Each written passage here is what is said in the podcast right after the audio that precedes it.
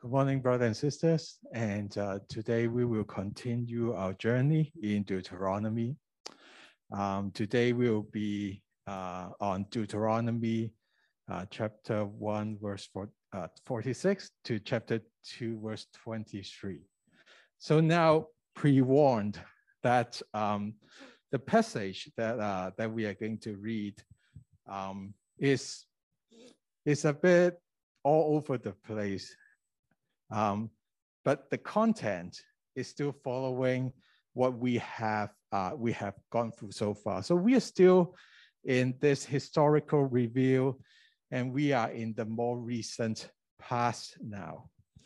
Um, before we were talking about the generation that was uh, uh, experiencing the Exodus, and then um, and then uh, they disobey. And we're talking about the more recent past, and and you and we will and you will know what that means. But the passage itself,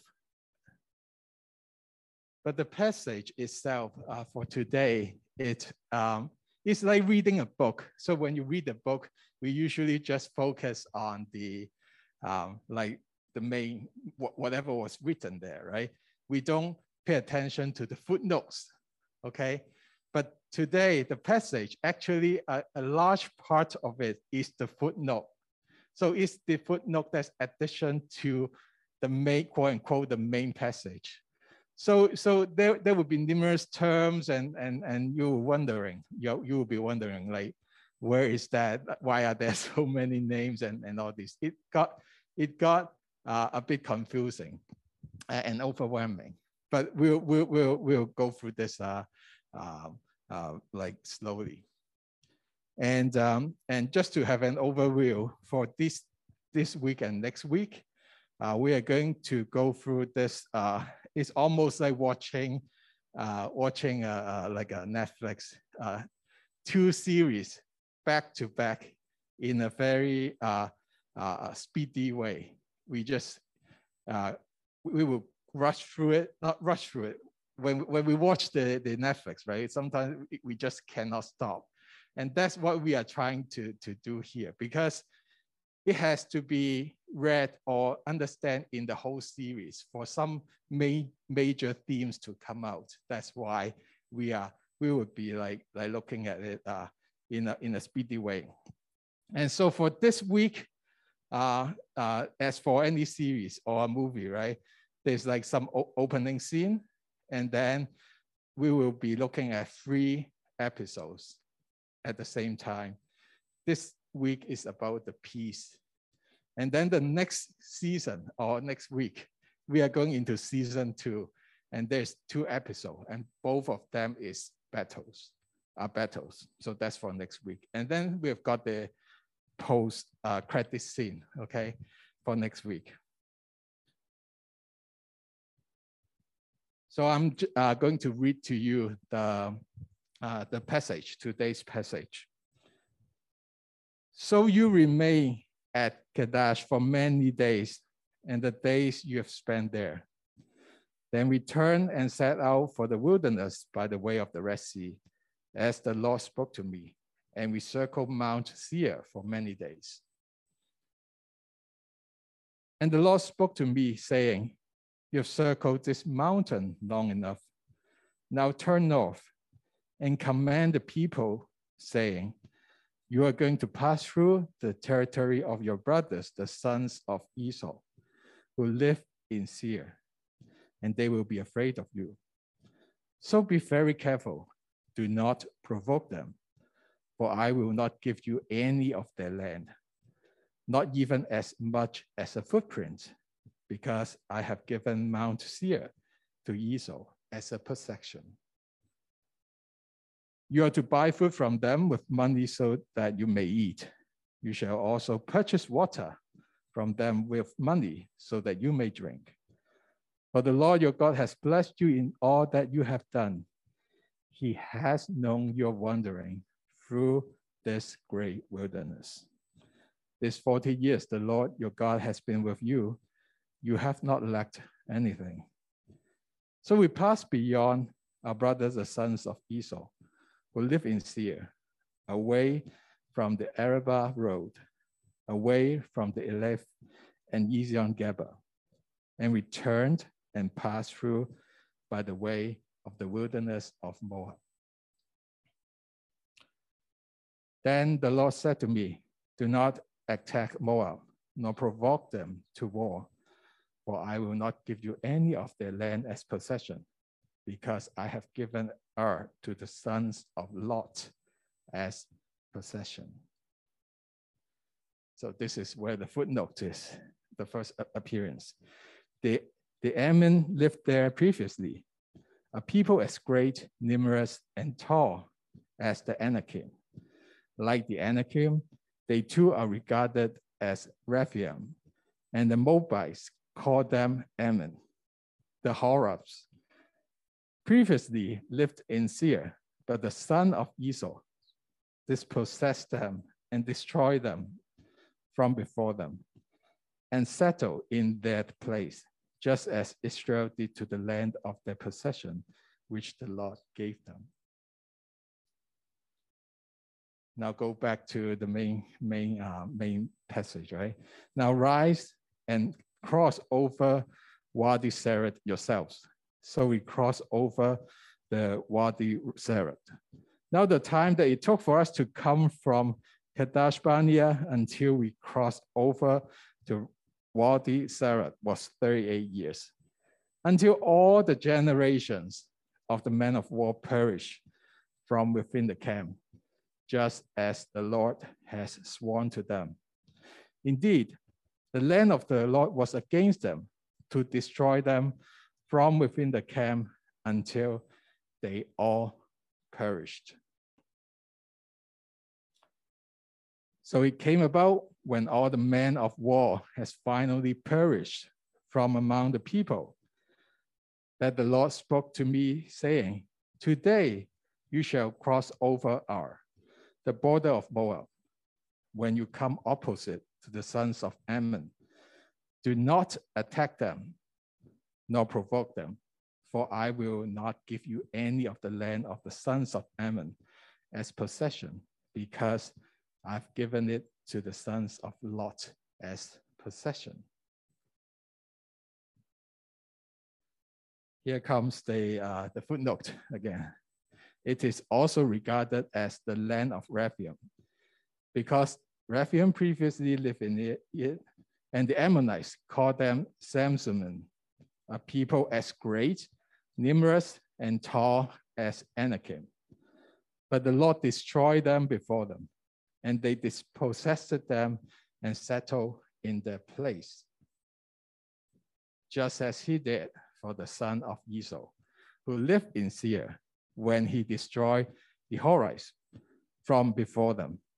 They dispossessed them and settled in their place, where they remain even to this day. And as for the Avim, who live in the villages as far as Gaza, the Caphtorim, who came from Caphtor, destroyed them and lived in their place.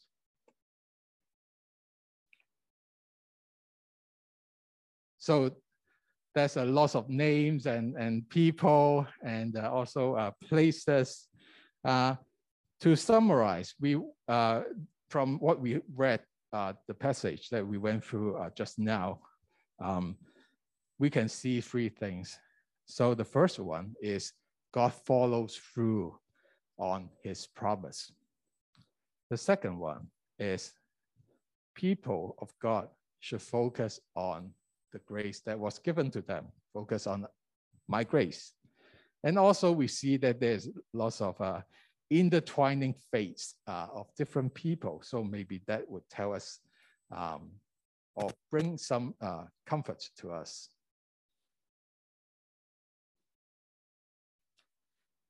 So last time where we stopped, we stopped at when the when the Israelites became like like first of all, they are not willing to go up to the uh, to battle, and then the time timing of that battle has has, has passed, and the God said, "Don't go. You you don't go up to battle."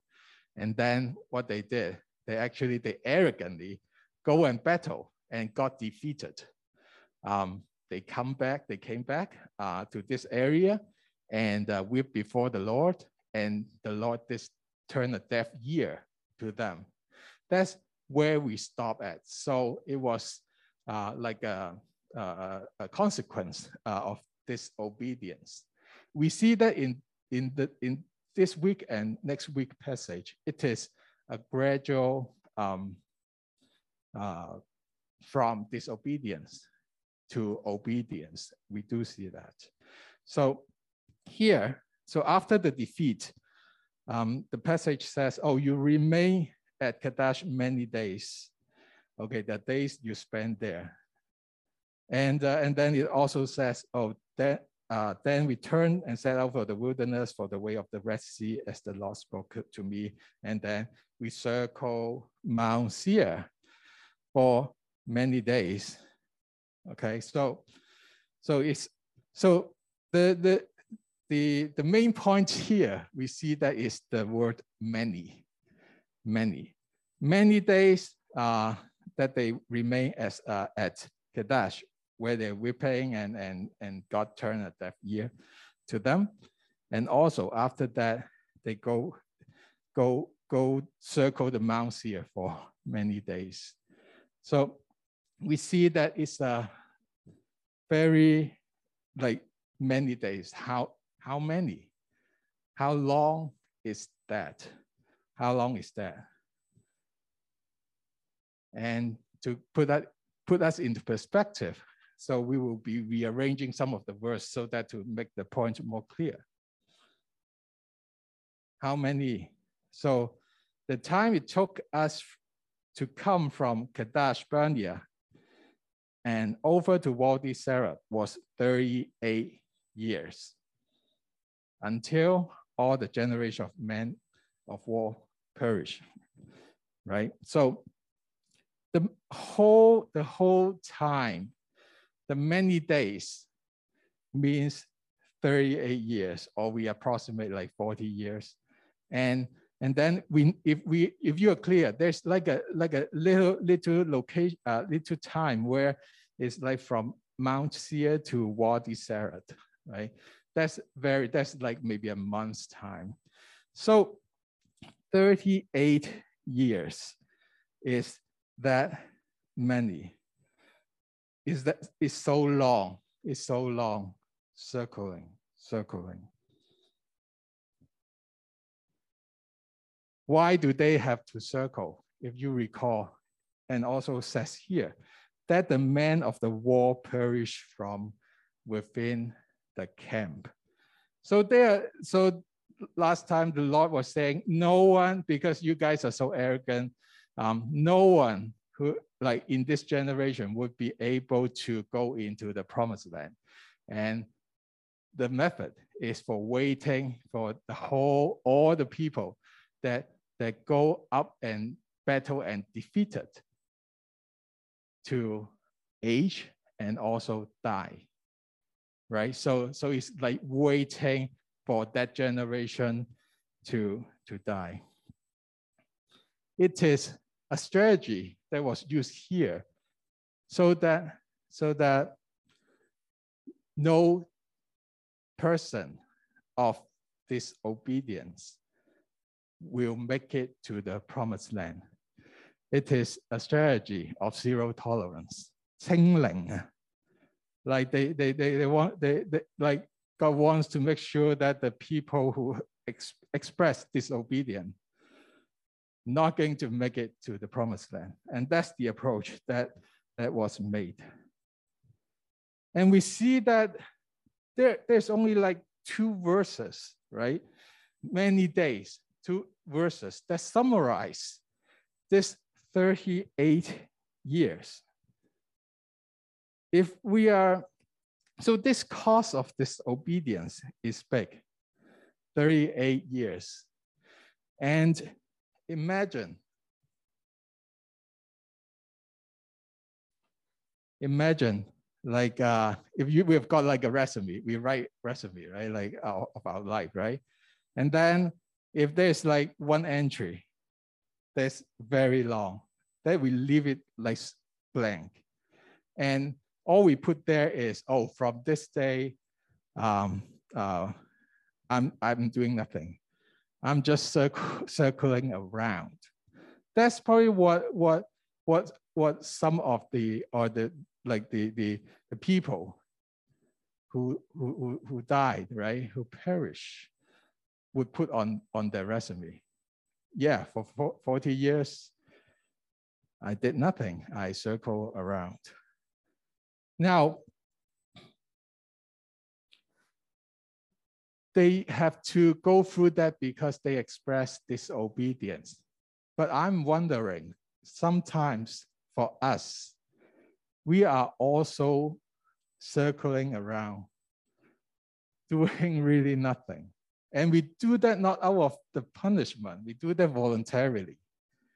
We, we just don't want to be productive. We just, you know, just want to chill, maybe. Or we enjoy something else. Maybe that one liner may not be exclusive to the people that perish in those 40 years. Maybe it also speaks to us, allow us to, to, to think about how our lives has been, has been um, spending or using our time. Um, we see we see that God has been so consistent and to, to, to follow through on his punishment. Why? Because last time we, we know that the, the way, uh, the way, how, the why he go, he do this is because he has sworn that this generation is not going to make it. And that's why he, he followed through. He wait, used that 40 years for that purpose. God followed through on his punishment.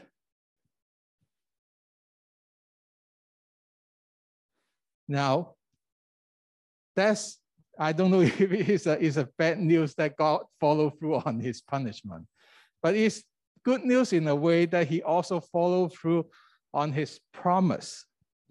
So what happened next is that's where, where the, so that's where the, uh, like the real episode is coming in.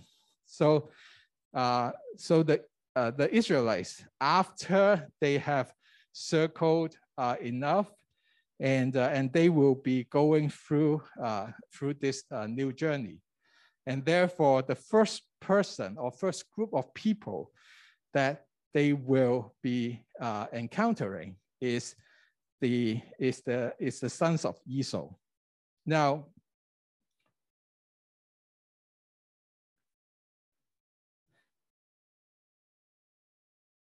And we see that what is God uh, asking them to do with uh, the sons of Esau.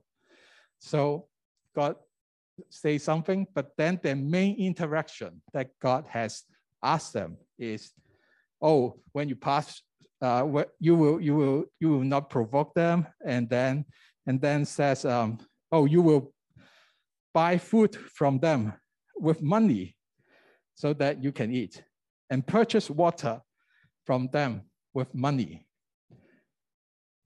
边度有钱? Where does the money comes from?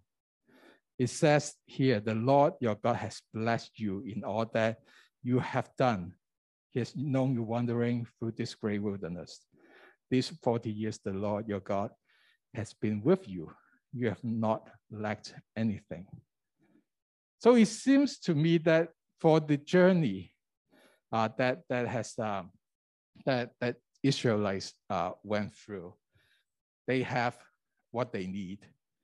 And also, and also, they have got the resource, they have got the money to purchase stuff from uh, the, the, the sons of Esau.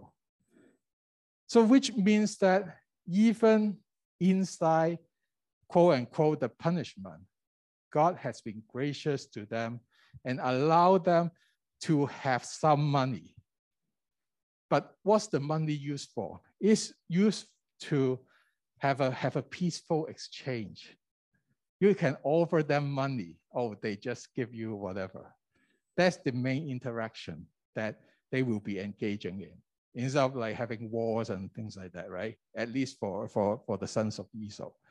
So, which means that God has known that there, there is a need for a peaceful arrangement.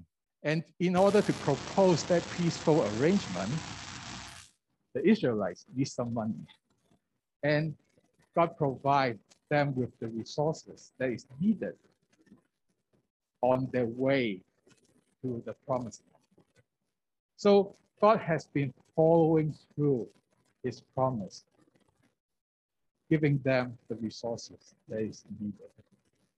He foresee the need of the peaceful arrangement. God has been giving us the resources that we need. And sometimes we just see it, oh yeah, like we're grateful for provide for us. That's right, that's great. How about God giving us the resources or the money and other resources that actually would help us to get to live a more fulfilled life? Maybe sometimes that's not the connection that we would be seeing so obviously. Oh, we got food, we got our, our tummy satisfied, um, and that's it. But this passage told us that maybe the provision of God has an additional dimension, helping us to live a more fulfilled life instead of just just satisfying our tummy, just allowing us to have roof over our head. So maybe we can think about what has God been blessing you with and how are we and how are you using that to live a fulfilled life? What part of it does it play in that fulfilled life?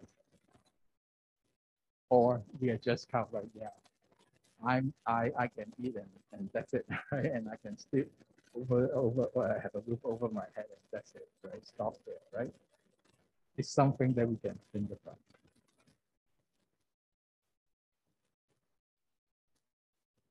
Now, the second point that is to focus on our own grace. So here, uh, when we when we look at the passage, it says it says, "Oh, God asked the uh, asked the asked the Israelites uh, to to to pass through the territory of the of the sons of Esau, right? And then and then they they uh, God tell them, don't provoke them, and I will not give you any of their land, not even as much as a footprint so a footprint is like a like a square, right? Like like, uh, like a square feet, right? Uh, about a foot, right? So you don't don't claim that land because that's not belongs to you. Not even that one step that doesn't belongs to you. Because I have given Mount Seir to Esau as a possession. So this is what God has given, given the sons of Esau. So when we look at that, what is what is uh, um, Esau? What is like like who is he? If we if we if we have we probably many of us know, but if we see that the son of like the Israelites, they they have Abraham and then Isaac and then Jacob, right?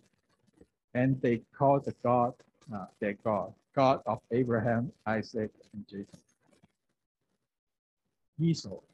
So he's he's a he's a he's a he's a he's a brother uh, of Jacob. Um, in this family tree, we know that we see that yeah, like it, it is kind of close. It's kind of close, but it's not the that lineage, right? It's not the color pink.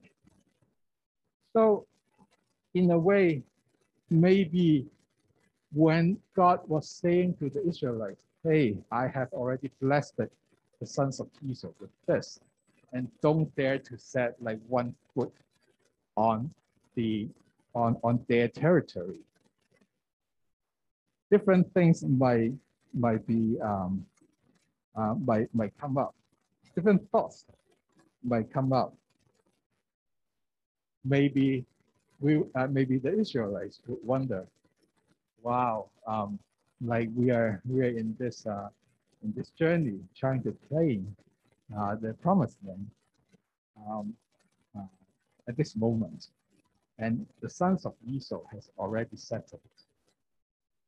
Hmm. Is that fair? Oh, we can't like we are your we are your people, but we can't even set a foot on the other's territory. Hmm. I wonder, I wonder what kind of um, things would, would, would be stirring up. Oh, it's just a relative, right? It's just a relative. That's why it's so important for the Israelites and probably to us to focus so much, focus on what God has given us instead of what God has given to the other people, to the other people. And that's what that that's what was mentioned, right? Um, Moses was reminding them that you have got your good share of your uh, of your blessing. You have money. God has been blessing you. Yeah, he, he also uh, uh, uh, settled the sons of Esau. But how about you look at what you have? Look at what you have. And why why did Moses say that? Probably if, because something more, even more striking is going to happen. So the episode of Esau is settled now, right? And then how about the next one? The Lord said to me, do not attack Moab. I've given Ar to the sons of Lot as possession. And also, the uh, and also don't so I'm extracting the the the, uh, the God's command right on how how much interaction, how to interact with the other people. So we've got Esau, and now it is Moab, and also the uh, the Ammonites. So it says the uh, when you come opposite, verse 18, when you come opposite to the sons of Ammon, do not attack them, for I have given to the sons of Lot as a possession. So not when we look at look at the family tree, it's even more distant. It's not even like a cousin or something, right? It's like it's like Abraham's nephew. That's how we how how we how we link uh, relate Lot with Abraham or that lineage. Lot and Moab and Ammon. Who are they? They are the offsprings of Lot. That's why when when it was told that oh this land is given to uh, Moabites and also Ammonites, these are the offsprings, the son of Lot. And wow, they got that their share too. Hmm. What would you think uh, of, of the of the family of Lot when, when from from our our Bible knowledge, right? They are not lovely. I don't think they're lovely, right? Um, uh, uh, between Abraham and Lot, and also where where does the uh, the the Moab and the sons and the Ammon comes come came to be? It's because of Lot's daughter seduced their father, right? And and and therefore the, they are born, right? So so we see that it might not be a very lovely family, that, that, that, that, that we know. And that's totally out of that equation. God of Abraham, Isaac, and Jacob. Like it's very, very distant. So, but they are still blessed. Here in the passage, it says, I gave the land for them to process. That's what God is saying. They are settled. So I'm wondering if we are sometimes distracted by the grace received by others, especially the ones that we we might have like some some um, I don't know bitterness or, or things like that, uh, or not thinking that they're non-deserving, instead of looking at what we have. And uh, I've been raised a Christian family, quote unquote Christian family, and I and I go go to church when I since I was like a very young kid. But I have seen so so so many um, relatives, extended family, that that that I would wonder, what God you're calling them your own? What God has been blessing them? Their behavior is horrible. They they they are they they are lazy people, right? Like, and they say mean things and they do mean things. Probably that's the reason why I, I am so aware that I'm not a Christian, even I was brought up in, in church and, and, and, and, and, and attending Christian school until I was 17. Because I'm, I'm so clear. And I think that maybe is that I'm so distracted with the extended family or the other Christians that I see that I think it doesn't, they don't deserve God's grace, doesn't deserve God's blessing. Focus on what was given to us. Focus on what has we have been blessed. And, and, and on this passage, the Israelites themselves are also actually being blessed while they're being punished, right? So, so maybe that's a that's something that oh, looking at our own blessing, maybe our own flaws as well. And when we look at the blessing of uh, of of others, right? It's not just limited to to financial gains and and and financial good status.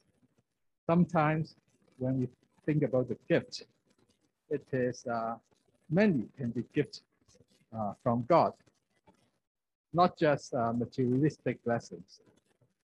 It can be skills, abilities, intelligence, about good looking. There's a saying, your face, your fate, okay? 你的样子如何，你的日子如何。Okay, so we are I would wonder, oh, maybe like how about like if there's like a pastor with Anson's face, you know, um, uh, a physique and the movement, he danced so well. Um, or maybe a pastor that has got uh, Graham Norton's clever use of words, the command of language, the command of questions.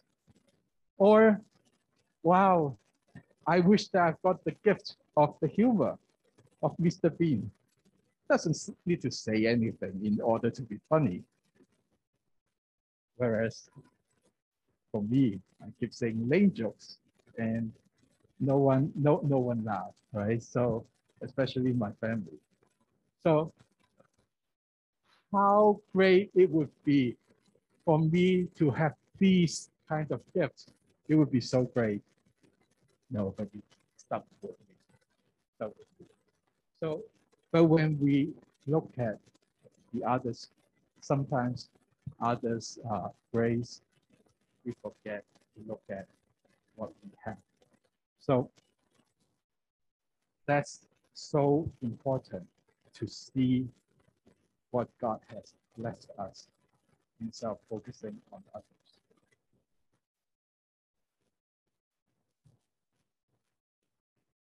And now we turn to what has probably been the most confusing part, the, the group of footnotes. The footnotes that has so many, so many uh, uh, places and names and tribes and, and all these and places. Did I say that places already? And names and everything.